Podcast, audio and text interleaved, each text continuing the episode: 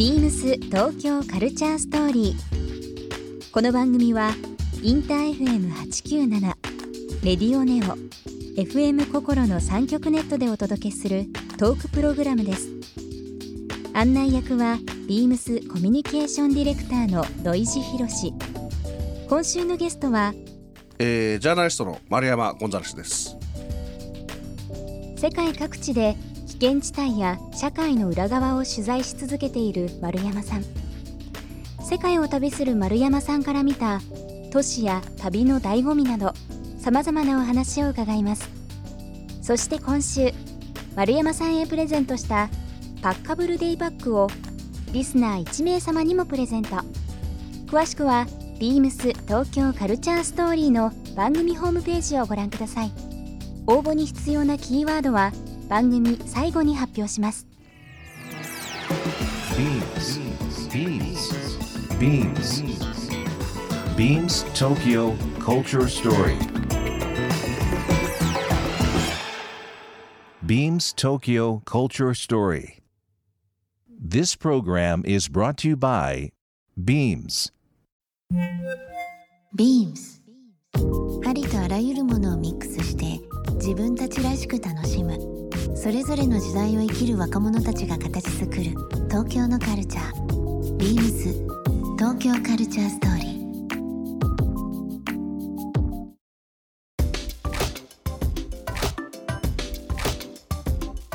海外のイメージがどうしても強くて、はい。でゴンザレスさんの、はい。で逆にうん。日本って、はい。ご出身が、えー仙台ですね。宮城仙台ですよね、はい。例えば47都道府県、まあ、はい。世界中いろいろ行かれてると思うんですけど、結構行ってる方ですか？それとも全然逆に行けてない方ですか？そこそこ行ってますね。あ行ってます？あのー旅自体を始めたのは高校1年生の春休みからで、その頃は青春18切符はいを使って、ずっと日本中を回ってたので、ん。行ってはいますね。18切符っていいですよね。そうですね。今の京都駅のこうが駅ビルが、あーまあ出来上がってなくて、ん。まあ、あま今の？まあそうですね、だから今だから言えますけど言っていいのかな？まあいいんですけどあの工事現場に入って寝てたりとかしながらそうやって旅してたんですよ。18切符で。も駅の鉄道を中心に。であの文化最高ですよね。はい。うん。もうただうちのスタッフ、はい。いまだに使ってあえてそれで言ってますよ。いいですよね。休み取って、はいはいはい。うん。もう時刻表をね、ん。すっごい読むんですけどレレテンマジレ、ま、紛れのあの時刻表、はあれの繋いでいくのが結構難しいんですよ。でも楽しいんですよ。でそこについてる、あのー地図で、まあうん。あのー鉄道マップでねあの、うん。駅名があるじゃないですか、はい。で気になった駅名とかでなんとなく降りてみるんですよ、うんうんうん。そういうのよく大きいとこじゃなくて。だからあの降りて歩いてると街の人が「え？みたいな。あのその若い頃ですけど、うん。なんでそんなでっかいカバン持った若いやつはこうなんもないところでみたいな。降りてんの？みたいな。そうそう。なんもないですか？ってなんもないよって言われて うーんとかそこで結局また1時間待って乗るとかでもなんか結構神社とか行ってみたりとか昔からそういうのは待ってたんで。エリア的にこう、なんだろう思い出深いとかああここ僕やっぱり東北の出身だったんで、うん。えー住んでる人は意外と気づかないんだろうけど西の方に行くと古い町がありますよね、えーもう京都にしても金沢とかでもそうです、出雲だったりとか、昔から町だったところで今でも町のところって、なんか土地としての安定感があるので、ん。そういう意味では西日本とか九州とかはすごい印象深かったですね。あった長崎あたりだったら、うん。その石畳の感じとか、石畳っていうものを、ん。あのやっぱ地元ではあんまり体験したことがなかったそうですよね。はい。うん。そういう近近代のあの建造物として残ってて、それが道としてまだあってとかそういうのとかもすごいこう印象的だったですね。であのやっぱりそういう日本の独特の文化ももちろん好きだし、そういうなんだろう特に僕が専攻した考古学ってあの祭祀考古学って言って祈りの、えーぶ遺跡というかええ。神に祈ったり神祭りというかそういうのの、えー分野が多かったので日本文化っていうものをまあないがしろにしてるつもりはないんですけど、一応自分なりには好きで勉強してきててその上でやっぱり海外と比較するとなるほど。あここ面白いなっていうのがありますね。ゴンザレスさんもともと考古学クですもんね、はいはい、やってましたやってました。長らく。ものにならなかっただけです。いやいやそれ考えたらまあもちろん東北青森とかもね、い、ろんな遺跡有名ですけども、もちろんそっちも回りましたけどね、うん。面白いですね、うん。日本となんだろう世界とそのあ。そうそういう目線でいろいろ見れるっていうはい、ですね、なんかね不思議。例えばあー立証できなくてもそうなのかもって思えることが、えー、と考古学者じゃなくて旅人ジャーナリストになったからそう言えることがいくつかあってそういうのも良かったですね、例えば、うん。急勾配の遺跡あの階段がある遺跡とかだと、自然とあの頭がこう下がる上を見て登れないから登れないから。これなんだろうなと思った時にふっと気がついたんですよ。あのもしかしてこれ上に王とかあの神がいるってことは神戸を垂れるっていうことなのかなっていうふうに思って自然なんかなんでここを急に作る意味があるのかとかなるほどね。そういうことを考えたりとでもこれって確か日本でもそういうとこあったよなとかありますよね。そういうのをちょっとこう あの重ねて。り重ねてみたりとか。面白いな、はだからこう日本と海外って、えー別にそのなんていうんですかね国境や人種や民族そういうものは違っても、同じ人である部分っていうのは、うん。あのあるんだなっていうのをうんうん考えることが多いし、それは僕の日本で培ったもの、うん。えー知識だったり経験だったりとかそれももちろん立脚してるんで、なるほど。はい、今なんかいろんなところでちょっとこうヒントじゃないですけど、はい。ゴンザレスさんのその考古学とジャーナリストとしての目線、うん。今のその表面的とは言わないですけど今のニューヨークだったりとか、うん。もういろんな今お話しいただきましたけどちょっとこう全部がつながりますね。なんかこう 漫画のベックだけはびっくりしましたけどね。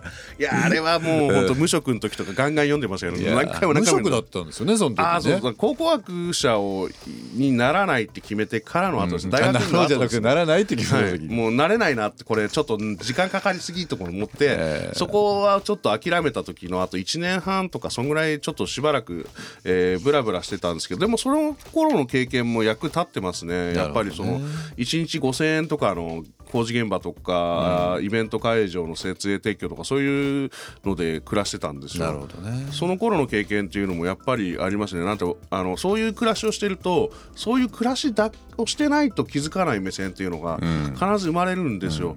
例えばその繁華街の裏、えー大きなビルの裏にはあの社員通用口のようなものがあったり搬入口があってそこに集まってるやつらっていうのはあの閉店を待って作業が始まるわけですよ。そうするとあの今もそういうとこ行くとあその人たちがいるなっていうの分かったりするわけですよ。うんうん。でその人たちを見てるとあのこうなんていうんですかねこう正面とあの裏とではあの集まる人たちが違うっていう。これははい。でもどこの国行っても同じようなことがあったりするし、うんうんうん。なんだろう自分がこう働いてたことそういう日々を過ごしたことっていうのは常にこうなんだろうなあのお店って入り口表だけじゃないよっていうこととかを学んだりとかまあ本当もっと細かいこといっぱい学ぶことできましたね。なんかこう表面的な部分でことを伝えるんじゃなくて、そのあった裏側の背景とか、うん。なんかまあビームスもいろんな意味でそのトレンドを伝えるんですけど、例えばトレンチコートとかうん。何でもいいんですけど今もうミリタリーアイテムとして定番じゃないですか、あれやっぱり第一次世界大戦の時に手榴弾をこうぶら下げるためのエポレットがついてるとか、単純に飾りじゃなくて、うん。やっぱりなんかこうそういう当時の軍物から来るファッションとか、スポーツから来るファッションとか、あとはそのスクールですね、はい。大学のうん。制服とかから来るファッションとかなんかこう全てやっぱり理由があって、うん。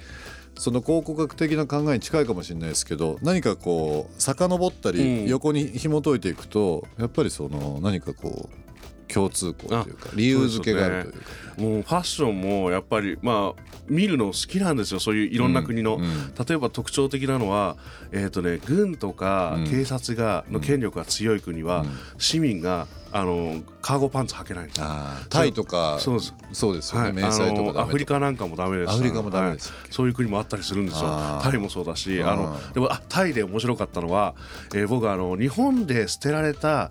えー古着というかそれのあのこう海外に転売されるみたいな話聞くじゃないですか、うん古着として。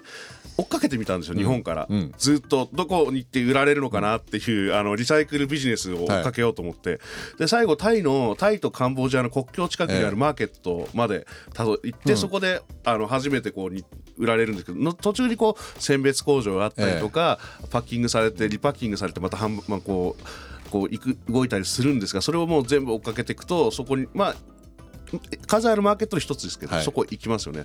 でそこで出てきてで今人気なの何って言って聞いたらこれって言われてみたのが野球のユニフォームなんですがプロ野球のとかじゃなくて高校野球とか中学とかの部活のやつで。名前ついてるよそうです。であれが手書きでマジックで手書きで名前とか書いてあると 人気なんだそうですでその時に思い出したんですよ。俺その高校とか大学生の時古着とかはい。してたんですけど、ええ。アメリカ人のやつとかがなんかそのジャージとかに名前書いてるとちょっとかっこいいと思ってそれ着てったなと思ってそれと同じだと思ってちょっとそういうのもそれはすごい。ゼッケンついてるとなおよしとか言われて、そうあそうなんだと。すごいですね。本当に人気らしいです。日本のその部活で使ってたようなユニフォームが。うん。漢字で書いてあるじゃないですか、はいはいはい。そこがかっこいいらしいですよ、あのチーム名とか学面白い。校名が。ビームス東京カルチャーストーリー。ゲスト丸山ゴンザレスさんにプレゼントしたパッカブルデイパックをリスナー1名様にもプレゼント。応募に必要なキーワード「パスポート」を記載して番組メールアドレス beams897 アットマークインター FM.jp までご応募ください。詳しくは番組ホームページまで。BEAMS ビームスライツ渋谷浦谷聡です。ビームスライツは旅をイメージした大人のデイリーアイテムを提案するレーベルです。ビームスライツの旗艦店である渋谷店は渋谷ヒカリエの4階にあります。たくさんの内ポケットがついたジャケットやパッカブルのバッグなど旅をより快適なものにする機能的なアイテムも揃います。リサイクルダウンのアウターもおすすめ。ご来店お待ちしております。BEAMS 東京カルチャーストーリー Beams Tokyo Culture Story. This program was brought to you by Beams.